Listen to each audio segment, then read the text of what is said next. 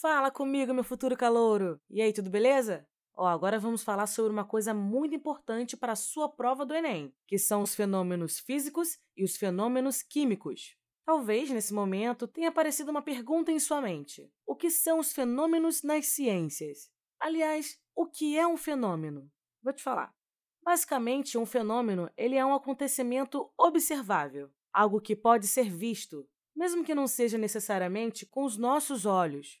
A ideia de fenômeno ser algo observável pode ser vista através da origem dessa palavra, já que ela é derivada da palavra grega painomenon, que significa observável. Resumindo, tudo o que acontece à nossa volta são fenômenos, já que são coisas que podem ser observadas. Bem, já sabendo que o fenômeno é todo acontecimento observável, as ciências da natureza vão buscar observar e descrever as coisas que estão acontecendo com a matéria, além, é claro, de suas transformações e interações. Ah, é bom lembrar aqui rapidinho o que é matéria do ponto de vista científico. A matéria é qualquer coisa que ocupa o lugar no espaço e possui massa. Além disso, ela pode assumir três estados físicos diferentes: sólido, líquido e gasoso. Então, sabendo disso, a gente pode começar a compreender aqui o que é um fenômeno do ponto de vista científico. Por exemplo, quando o gelo derrete, nós temos um fenômeno acontecendo. Quando o papel está queimando, ou seja, pegando fogo, também temos um fenômeno acontecendo. O objetivo das ciências da natureza e também dos cientistas é observar esses fenômenos, descrever a forma que eles acontecem e buscar desenvolver leis e teorias para explicar esses fenômenos. Claro que para fazer isso, ele segue uma série de regras e metodologias. Afinal, a ciência nunca pode se basear em achismos. Ok, beleza. Mas isso é um assunto para a gente conversar em outro momento, beleza? A ideia aqui é que você compreenda o que são fenômenos científicos e como podemos classificar cada um desses fenômenos. Hum, e por falar em classificar, é muito comum os fenômenos serem classificados de acordo com o que acontece com a matéria. Mas de que forma é feita essa classificação? Bem, isso vai depender se a composição da matéria muda ou não quando ocorre um fenômeno. Por exemplo, quando você amassa um papel, apenas a forma do papel está se alterando, mas o papel não deixou de ser papel. Por outro lado, quando você queima esse mesmo papel, nós teremos um fenômeno que vai transformar o papel em outra coisa. Nesse caso, cinzas. Além disso, esse processo ainda vai liberar calor e água. Quando a gente não tem uma mudança na composição do material, nós vamos ter um fenômeno físico, que é o caso do papel sendo amassado. Por outro lado, quando a composição do material se altera, nós vamos ter um fenômeno químico, que é o caso do papel queimando. Então, recapitulando tudo que a gente viu até agora.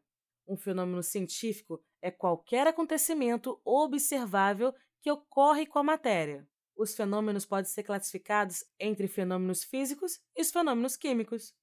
Os fenômenos físicos são aqueles que não ocorre alteração na composição da matéria, ou seja, ela permanece a mesma antes e depois da ocorrência do fenômeno. Já os fenômenos químicos são aqueles em que ocorre a alteração na composição da matéria, ou seja, a composição da matéria após a ocorrência do fenômeno. É totalmente diferente da composição inicial. Bem, para compreender isso bem legal, vamos observar aqui alguns fenômenos e classificar cada um deles. Ou seja, dizer se é um fenômeno físico ou se é um fenômeno químico. E para isso, eu quero que você que está aí me escutando imagine cada um desses fenômenos acontecendo, beleza? Vamos lá então. O gás de cozinha queimando no fogão é um fenômeno físico ou químico? Me responde aí, vai. Bem, basicamente todo o processo de combustão, que é o que está ocorrendo aqui com o gás, é um fenômeno químico, pois sempre ocorrerá uma alteração na composição durante a ocorrência do fenômeno. Agora, o ferro sofrendo dilatação com o aumento da temperatura é um fenômeno físico ou químico? Bem, na dilatação devido ao aumento da temperatura, o ferro não deixou de ser ferro, apenas houve uma mudança no volume dele, ou seja, no tamanho do ferro. Como não houve uma mudança na composição, isso é um fenômeno físico. Vamos para mais outra pergunta. A água fervendo ao ser colocada no fogo é um fenômeno físico ou químico? Bem, a água não deixou de ser água, ela apenas alterou seu estado físico. Ela mudou do estado líquido para o estado gasoso. Nesse caso, nós temos um fenômeno físico. O mesmo acontece quando o vapor de água está voltando ao estado líquido, ou ainda quando a água está congelando, ou quando o gelo está derretendo. Agora, um pedaço de ferro enferrujado é um fenômeno físico ou é um fenômeno químico? A ferrugem é algo que resulta de um processo conhecido como oxidação, em que o metal entra em contato com o oxigênio presente na água ou no ar, e junto a esse oxigênio, ele se transforma em outra coisa, algo que nós chamamos de ferrugem. Bem, como você percebeu, houve uma mudança de composição no ferro. Logo, nós temos um fenômeno químico. É, futura calor, a gente poderia ficar aqui horas e horas conversando sobre vários fenômenos e classificando cada um deles. Mas aí o nosso episódio vai ficar muito longo.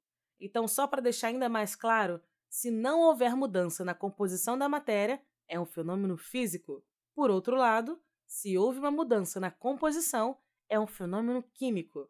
Gravou, né? Então, beleza. Obrigada por estar comigo até agora nesse episódio. Até o próximo episódio e beijo, tchau!